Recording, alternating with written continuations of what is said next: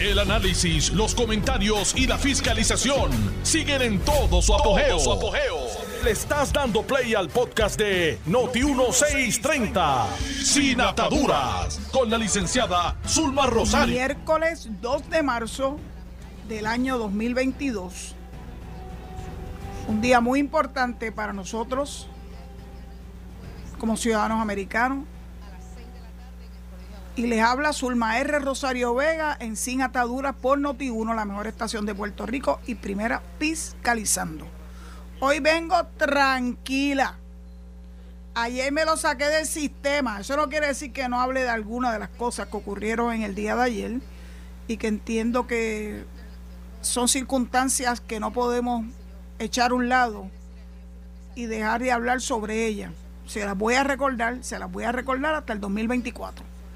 Pero antes de que entremos en esos temas, quería pues naturalmente pues hablar de los 105 años de nuestra ciudadanía, pero incluso antes de eso yo necesito compartir con ustedes esto. Hoy se publica una esquela, una esquela de alguien que yo no conozco, a lo mejor en algún momento la conocí, pero la verdad es que no creo haberla conocido. Doña Elsa Ramírez Vincenti nació un 25 de julio del año 1928. ¿Qué quiere decir eso? Que fue 30 años después que el general Nelson Miles llegó con las Fuerzas Armadas de los Estados Unidos a la bahía de, Guánica. Así que doña Elsa y murió recientemente y doña Elsa era de Cabo Rojo, pero miren la forma en que quien quiera que haya redactado esta esquela la describe. Me parece que le estoy viendo la cara a doña Elsa maestra de profesión. PNP hasta el tuétano, por mi madre que eso dice, le lo dice la esquela. Muchos adjetivos la describen. Fortaleza, principalmente de espíritu, fue su más asombrosa virtud. Luchadora, luchadora, firme en sus convicciones, siempre presente, intachable en su conducta activa en múltiples frentes como la política, el grupo de ejercicio, su iglesia, el bingo, las amigas del señorial, pero sobre todo a la familia a la que siempre luchó por mantener unida y comunicada. Fiestera a más no poder y experta en crucigrama, pero sobre todo con una alegría de vivir que mantuvo hasta sus últimas horas. Fiel amiga y madre ejemplar. Estamos agradecidos de haberla podido disfrutar activa con enorme calidad de vida que ella solita cultivó durante 93 años. Doña Elsa, me encanta la forma en que usted se comunicó con la gente que la aman. Y me parece que la estoy viendo, disfrutando enormemente. Yo sé que un día como hoy, usted lo disfrutaría grandemente porque hoy se celebra uno de los momentos más importantes para nosotros los estadistas, que es la concesión por el Congreso de los Estados Unidos a través de la ley Jones de nuestra ciudadanía, de nuestra ciudadanía americana. Pero antes de pasar a otras cosas, yo les vengo diciendo hace un tiempito que voy a hablarles un poco de la constitución de Puerto Rico, porque ahí está establecido hacia dónde se dirige Puerto Rico desde el año 1952. Miren esto.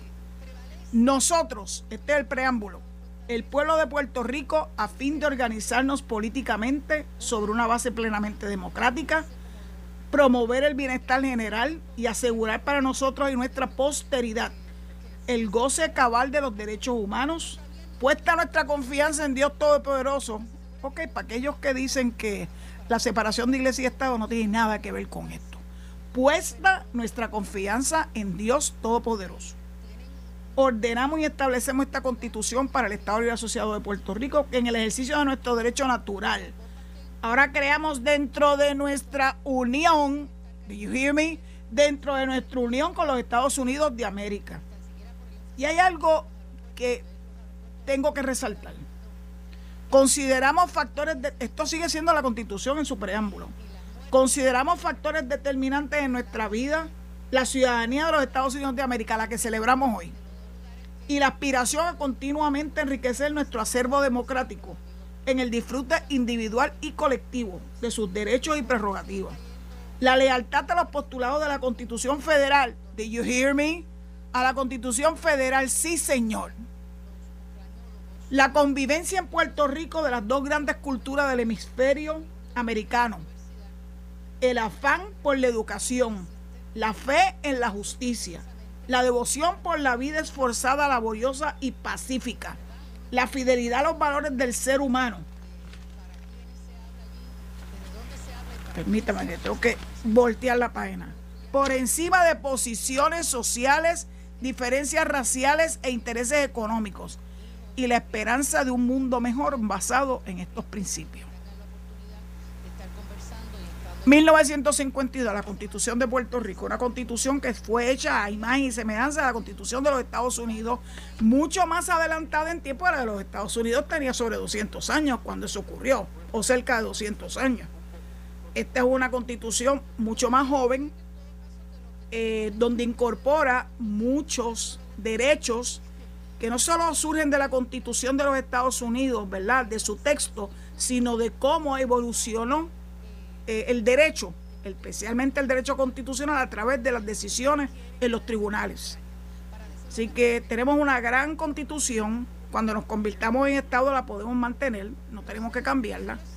Eso es un elemento que siempre solicitaron a los territorios antes de admitirlo, de que tuvieran un gobierno, ¿verdad?, establecido, organizado, sobre las bases nada más y nada menos que una constitución.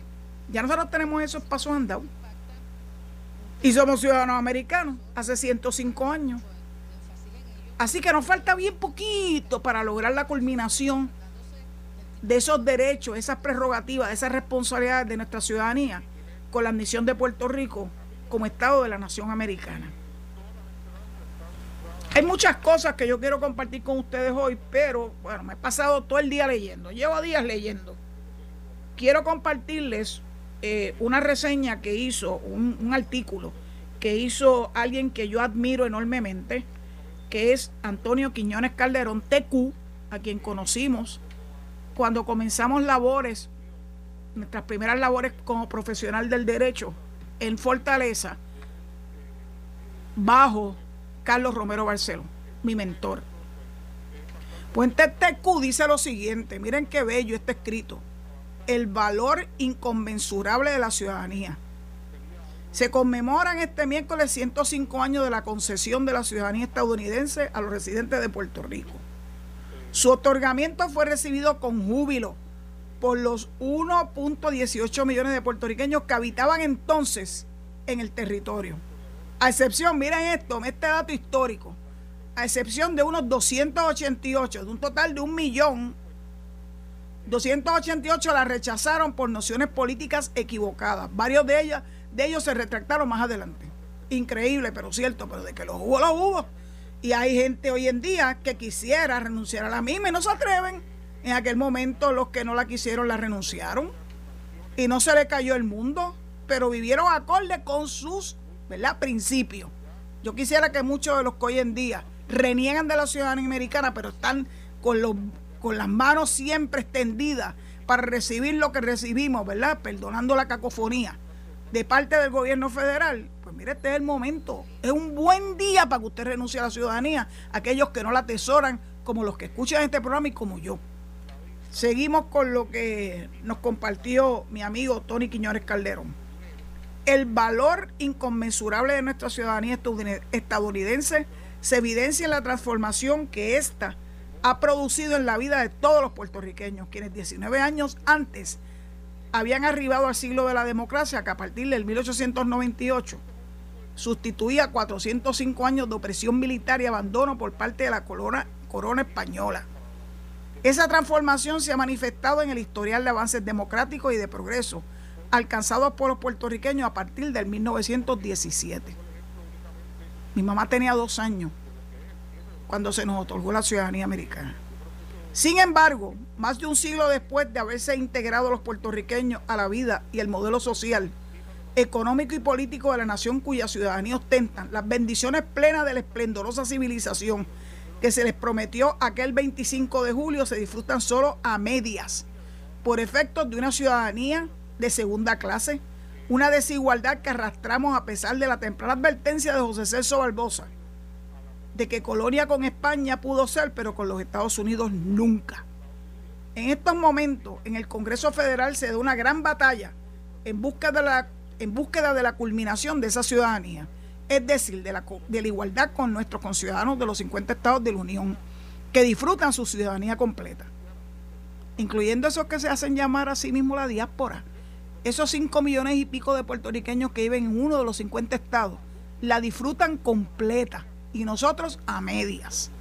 Una batalla cuyos frutos no deberían ser de difícil alcance, tomando en consideración que los puertorriqueños reiteradamente en el 2012 con el rechazo contundente a la actual condición política territorial, en el 2017 cuando favorecieron el ingreso del territorio a la Unión y en el 2020 a reiterar su preferencia por la estadidad.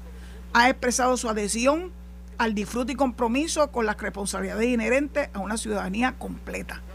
Irónicamente, el Congreso que en 1917 pareció garantizar las libertades civiles y constitucionales de nuestra nación a sus conciudadanos de Puerto Rico, un siglo después sigue desoyendo a los puertorriqueños que a través del voto, piedra angular de la democracia, han expresado su voluntad a favor de la culminación de su ciudadanía, partiendo de su derecho a la franquicia electoral sin cortapisas.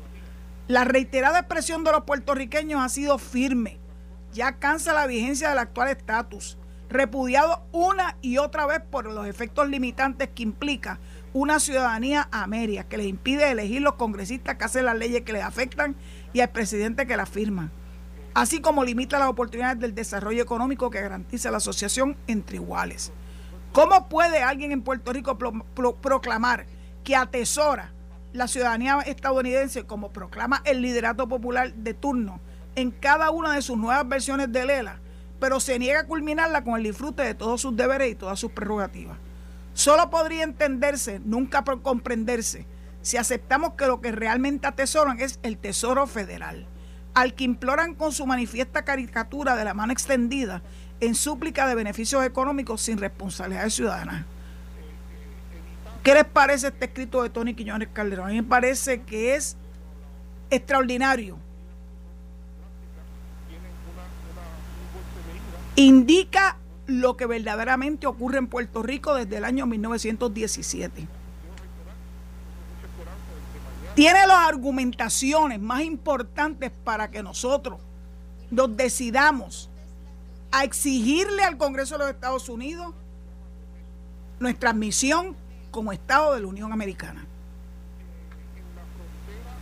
Este es un buen momento para seguirle exigiendo, no nos vamos a dar por vencidos. A mí me llamó la atención que el nuevo día de hoy hizo un articulito, ¿verdad? De esos que hace José Delgado, cuyo titular dice, presionan por la estadidad, pero la foto que ponen es de la hincha y la que dice, US colonizers go back home, Puerto Rico is ours. Qué bien, qué, qué bonito juego de José Delgado y de su titulista y de las personas que montaron esta, esta noticia para dar la impresión de que si bien es cierto que estamos presionando por la estadidad, hay unos, oigan, con cartelito, con cartelito frente a la Casa Blanca, con cartelito frente al Tribunal Supremo, con cartelito frente al Congreso, tanto que le criticaron a la delegación congresional en ese momento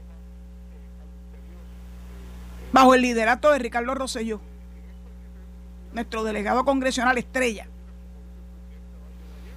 Y se mofaron y se rieron que con cartelitos la que íbamos a conseguir la estadidad, pues miren, ellos están con cartelitos proclamando la independencia. La única diferencia es que mientras nosotros tenemos la fuerza moral para ir allá Washington DC a exigir ellos no tienen el favor del pueblo de Puerto Rico ni nunca lo han tenido. Que se tiren que está llanito. Y es fácil reclamar los derechos allá en la estadidad, mientras acá en Puerto Rico no los tenemos. Plenos. Así, así cualquiera. Así que no podía, no podía dejar de hacerle referencia Búsquenlo en la página 14 del nuevo día de hoy. Para que vean cómo juegan. Hasta con las fotos que ponen. Si quieren hacerlo lucir mal, ponen la foto más fea que consigan de usted. Si quieren hacerlo lucir bien, ponen la foto más bonita y artística que encuentren. Así es como trabaja la prensa de Puerto Rico. Hubo una, un artículo de opinión del doctor Hernán Padilla sobre los 105 años de nuestra ciudadanía americana. Extraordinario, muy bueno. Hoy el día es el día de la ciudadanía americana. Hay un artículo de esta tarde que dicen que conmemoran en Washington los 105 años, esto fue en el vocero, del otorgamiento de la ciudadanía americana a los boricuas. Y en ella ponen una, una foto de Jennifer, del gobernador Pedro Pierluisi, de Mayita Meléndez, del senador, perdón, del representante eh, José Aponte, el representante Joel Franqui, el representante Ángel Morey, el senador Gregorio Matías y en la parte de atrás también la foto se parece a la cabeza, yo creo que es de Georgina Navarro.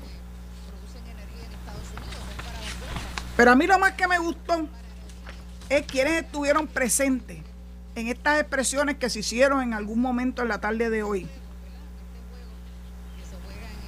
en el House Triangle del Capitolio Federal en Washington. Entre los participantes del evento figuraron los congresistas. Mira, por más que digan que no nos quieren, hay congresistas que sí están dispuestos a dar la milla extra por nosotros. Darren Soto, Susan Wild, Debbie Wasserman, Charlie Christ y Sam Nicholas.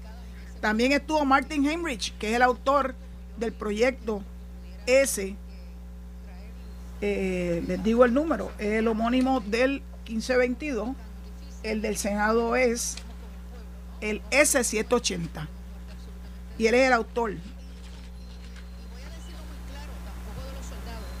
Fíjense cómo estuvieron dispuestos a estar y dar la cara allí en público, no en un cuarto oscuro,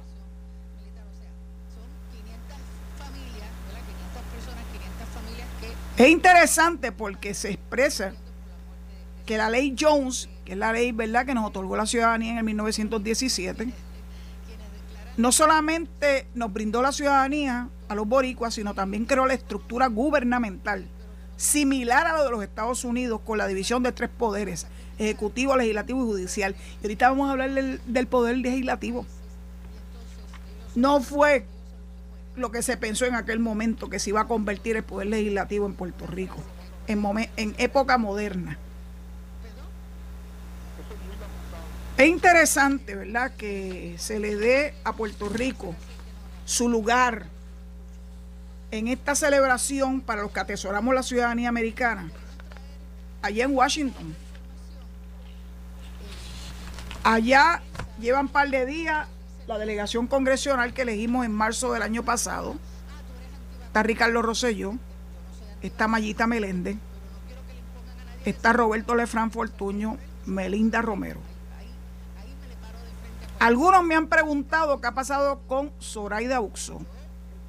Zoraida Buxó es la que representa, nos representa ante el Senado Federal.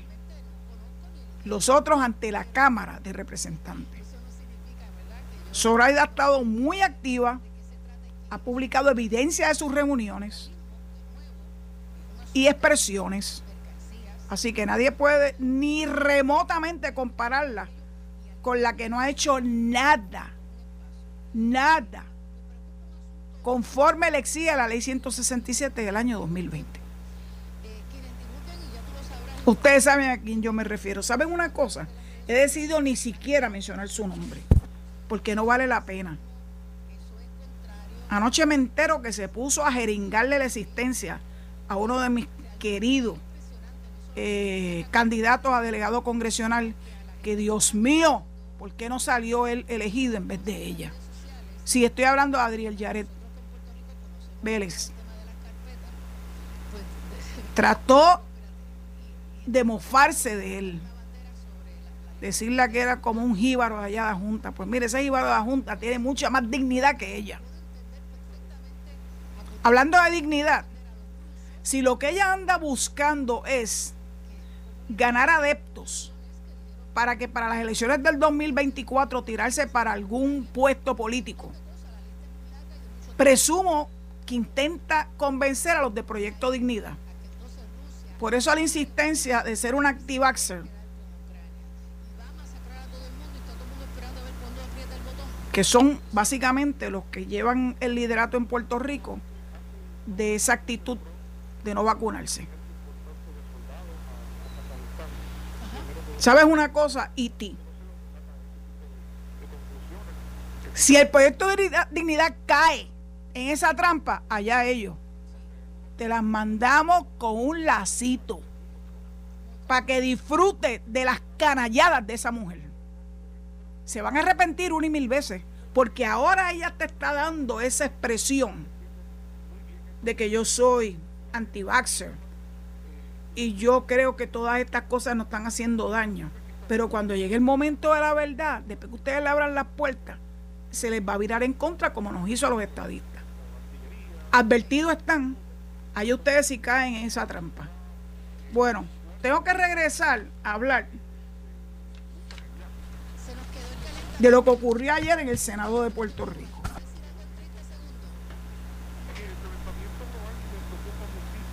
Yo tenía mucho coraje ayer. Porque estas personas, bajo el liderato de José Luis Dalmau, aprovecharon una coyuntura para colgar nombramientos sin haberle dispensado un mínimo de tiempo a los nominados del gobernador, en este caso al nominado para dirigir, PRITZ, Enrique Walkers.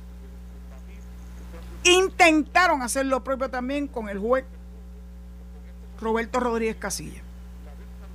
A tiempo el gobernador pudo retirar ese, esa nominación. Así operan los populares en el Senado, pero aprendieron de Tatito en la Cámara, que hizo lo mismo con Larry Seilhammer y con Manolo Torres. Parece que José Luis Dalmao se ha sentido que la figura de Tatito, de alguna forma, no le permite descollar. Así que se quiso poner bravito, haciendo ese, parece ser como un mollero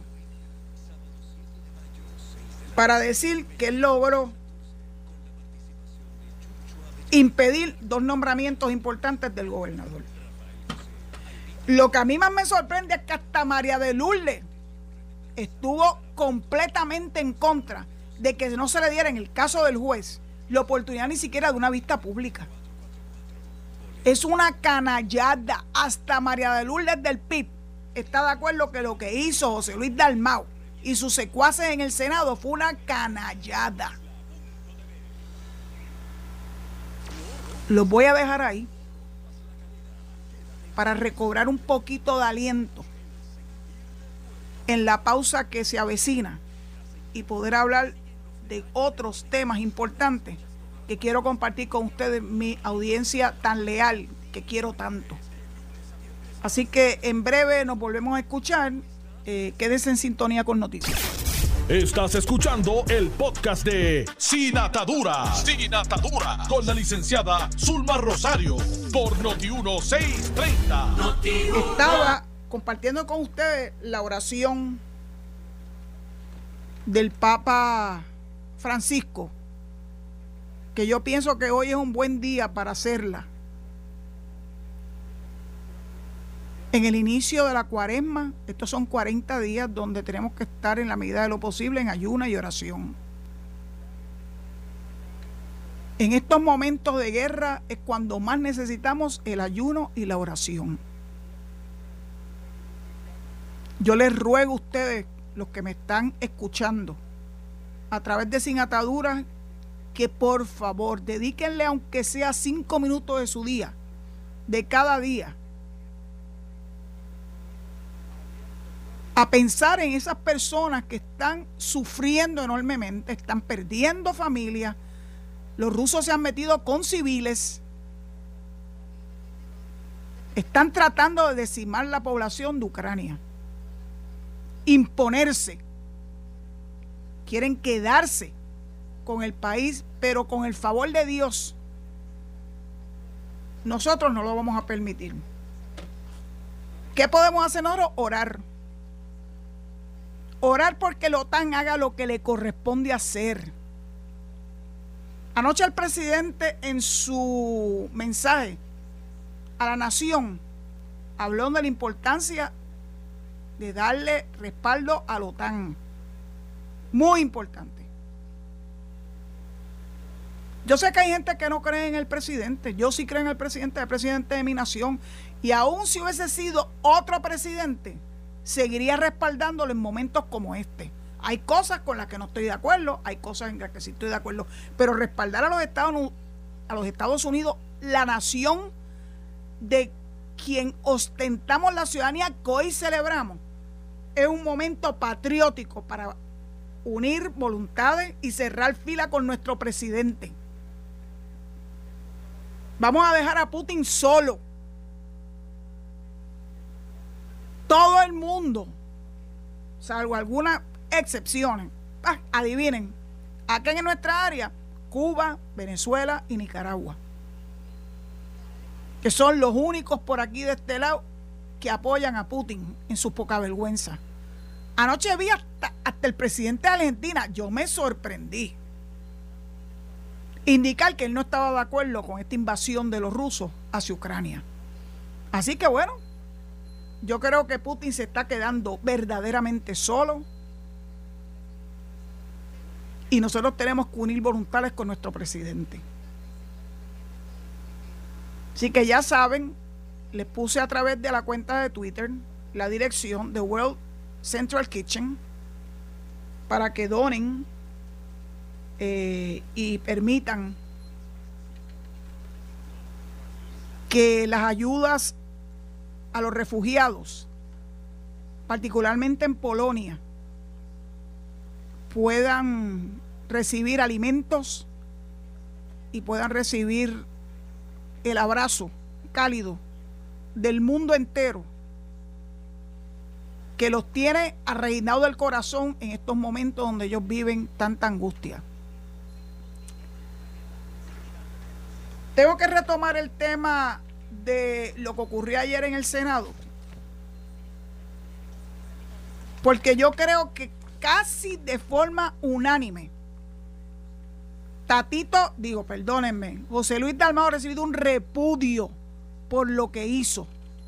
Por lo que hizo con Enrique Volkers, que increíblemente lo había estado ayudando desde que un hacker se metió con las páginas del Senado y así le pagó a Enrique Volkers. ¿Qué se puede esperar de una persona así? Pero intentó hacerlo con el juez Roberto Rodríguez Casilla. El juez lo que lamenta es que no le dieran ni siquiera la oportunidad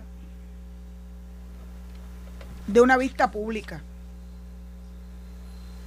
Es lo menos que uno puede esperar. Que si tú tienes dudas, hagas las preguntas y escuches las contestaciones. Pero ni eso, ¿saben por qué? Yo estoy convencida que no le dieron la oportunidad porque sabían que el juez Rodríguez Casilla se lo iba a echar a todos en el bolsillo. Porque es un jurista de primer orden. Y estoy segura que no, iba a haber ni una sola pregunta que le hicieran al juez Rodríguez Casilla que él no pudiera contestar de forma brillante. Y claro, para evitar que el pueblo de Puerto Rico viera al juez en plena acción de contestar preguntas relativas, ¿verdad?, con su preparación, con su experiencia, con su profundidad de análisis. A José Luis Dalmau y a los populares no le convenía que el juez tuviera ese foro. Porque se le iba a hacer muy difícil justificar un rechazo al juez Rodríguez Casilla. Si como les digo ahorita, ni María de Lourdes lo puede creer. Hizo unas expresiones en su cuenta de Twitter que dicen no hay justificación posible para no dar una vista pública ni que hubiera un informe para un nombramiento como acaba de hacer el Partido Popular Democrático. Hasta María de Lourdes. Yo no tengo la menor duda que José Luis Dalmau se ha convertido en un canalla. Me encantó ver una columna del profesor Carlos Díaz Olivo, a quien le tengo en alta estima, que él intituló Un golpe a la institucionalidad. José Luis Dalmau, un golpe a la institucionalidad. Comienza así, uno de los factores que hacen posible el desarrollo de sociedades estables y funcionales es la existencia de lo que se conoce como la institucionalidad. Esto es, entidades fundamentales que configuran la sociedad y que no quedan sujetas al vaivén de las circunstancias del momento, ni a los personajes que ocupan sus cargos directivos, pues tienen la capacidad de enfrentar con serenidad las crisis sin perderle perspectiva a los mejores intereses del pueblo. De esto precisamente Puerto Rico carece. Las actuaciones de la llamada Cámara Alta de nuestra Asamblea Legislativa así lo confirman, se refiere al Senado. En lo que va del cuatrienio, es muy, pero que muy poco lo que en términos reales y constructivos el Senado ha producido. El presidente del cuerpo y del Partido Popular, José Luis Dalmau, es el hombre invisible de la política puertorriqueña. Liderato no es uno de los rasgos que define su persona y su trayectoria en la política. No es líder. El presidente de la Cámara, Rafael Tatito Hernández, por su sagacidad política e iniciativa, continuamente lo desluce y se proyecta como el líder verdadero de ese partido. Palabras con luz, profesor Díaz Olivo.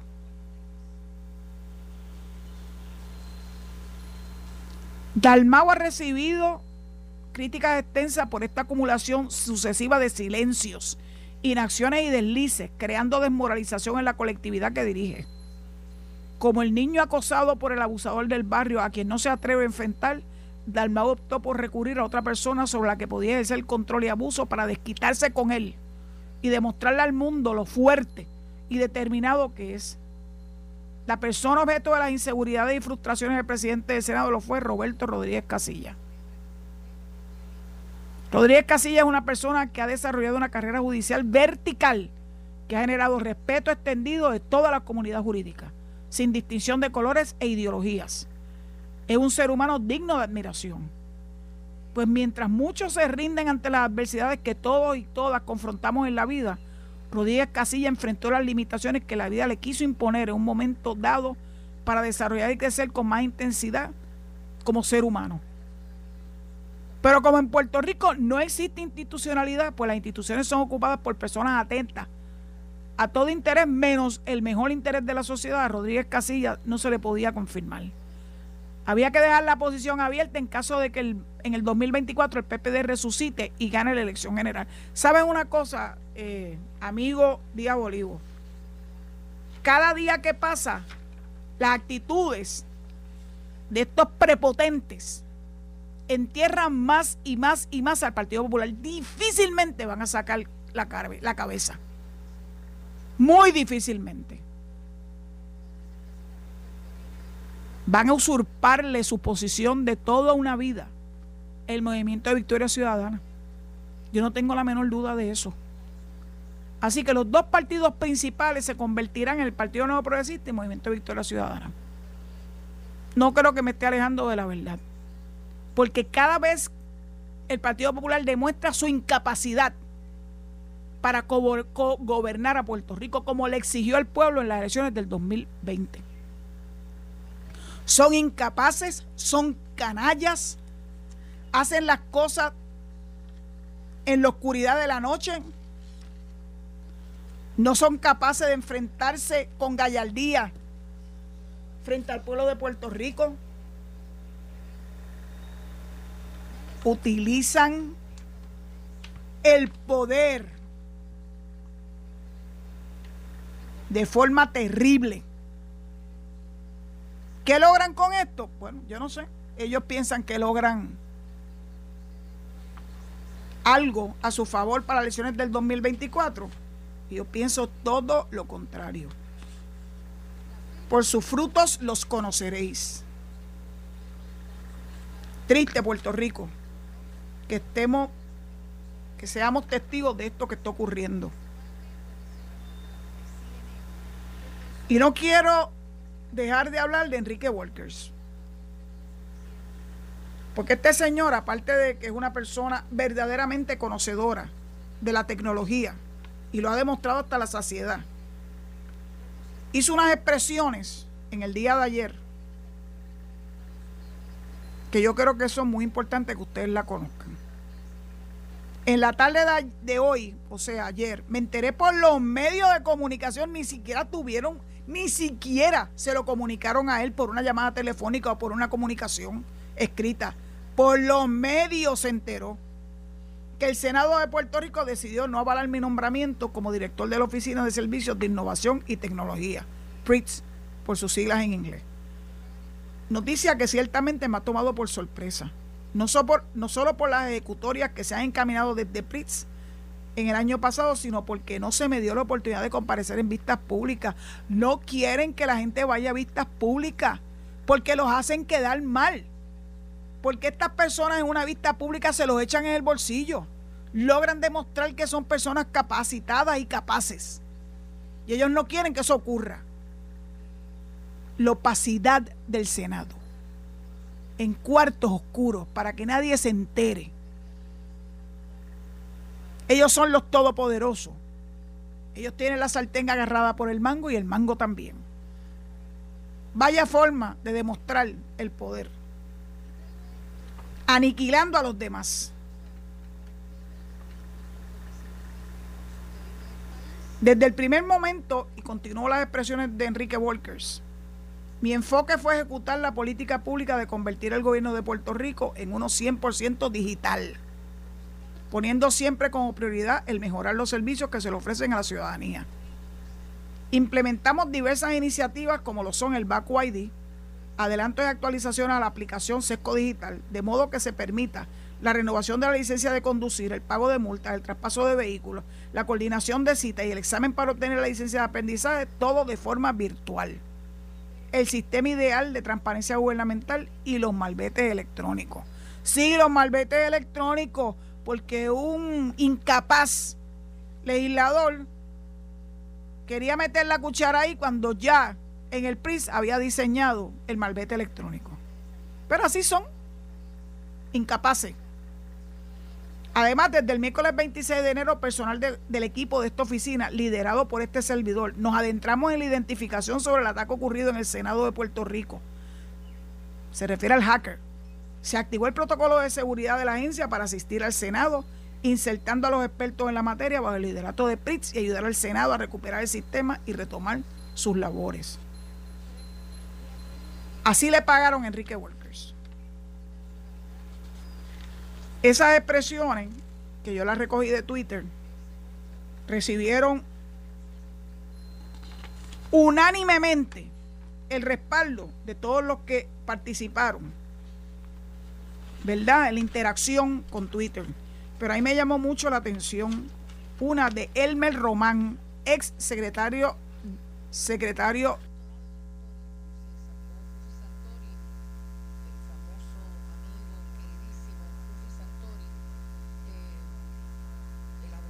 preocupa mucho cómo la política actual de Puerto Rico está previniendo que buenos profesionales se unan al servicio público de la isla. Esto va a tener consecuencias nefastas a largo plazo. Sin capacidad administrativa el gobierno no funciona. Eso es lo que quiere precisamente José Luis Dalmao. Que el Ejecutivo no pueda hacer su trabajo. Cerrarle las puertas para que el gobernador no pueda rodearse de personas más que capacitadas y poder llevar a Puerto Rico hacia adelante.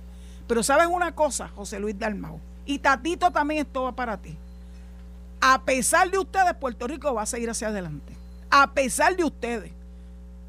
Llevan un año obstaculizando. Un año con dos meses obstaculizando. ¿Y qué han logrado? tratar de echar hacia, hacia atrás lo que Puerto Rico ha ido adelantando con el paso del tiempo.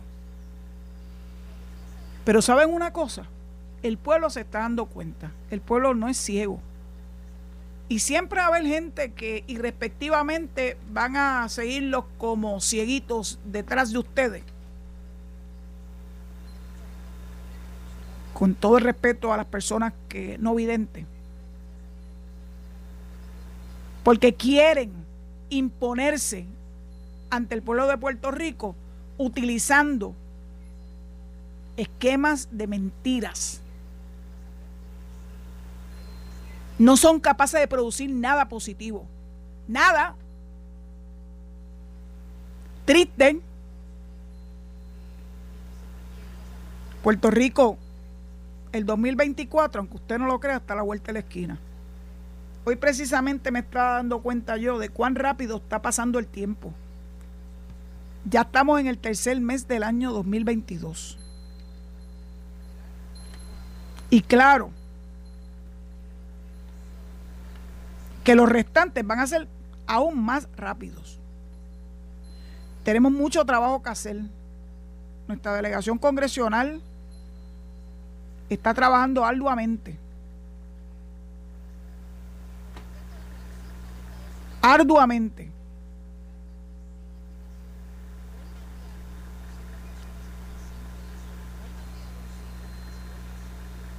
Y de hecho estoy recibiendo fotos que evidencian los importantes logros de nuestra delegación congresional en estos días. El delegado me mandó, delegado congresional Roberto Lefranc, me mandó fotos que evidencian cómo legisladores y congresistas federales en unión con legisladores de Cámara y Senado de Puerto Rico junto a la comisionada residente y a los delegados congresionales lograron capturar la atención de los Estados Unidos para que de una vez y por todas hagan lo que le corresponde hacer. Resolver el problema del estatus, que es el problema que Miren, aquí está en la foto, están todos los delegados congresionales, menos, claro, Iti.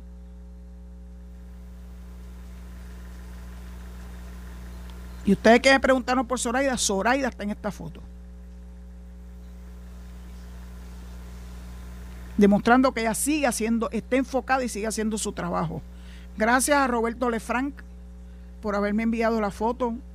Estas fotos son importantes porque aquí está la evidencia de que están allí, que están trabajando, lograron la entrevista que planificaron con antelación, fueron recibidos en el Congreso por diversos congresistas, particularmente se centraron los esfuerzos con aquellos que son parte y forman parte del Comité de Recursos Naturales, el que preside Grijalba. Estamos en un momento crítico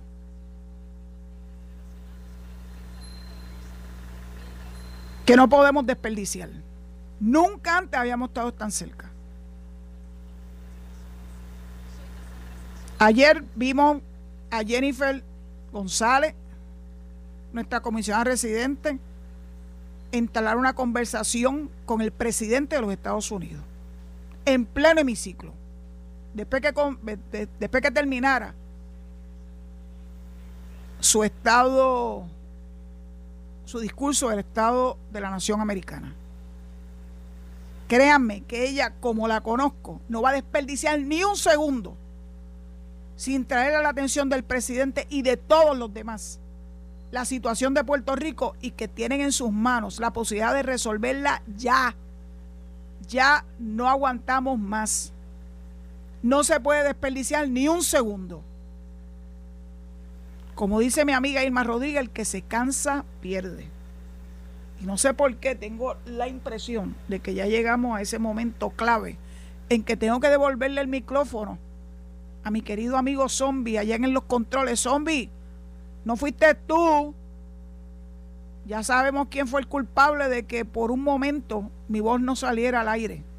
Te garantizo que no fuiste tú ni fueron ustedes. Dicho eso, les pido que se queden en sintonía con Noti1, la mejor estación de Puerto Rico y primera fiscalizando, que acto seguido viene mi amigo Enrique Quique Cruz y posteriormente el gobernador de la radio, Luis Enrique Falú. Gracias por su sintonía y será hasta mañana, si Dios lo permite.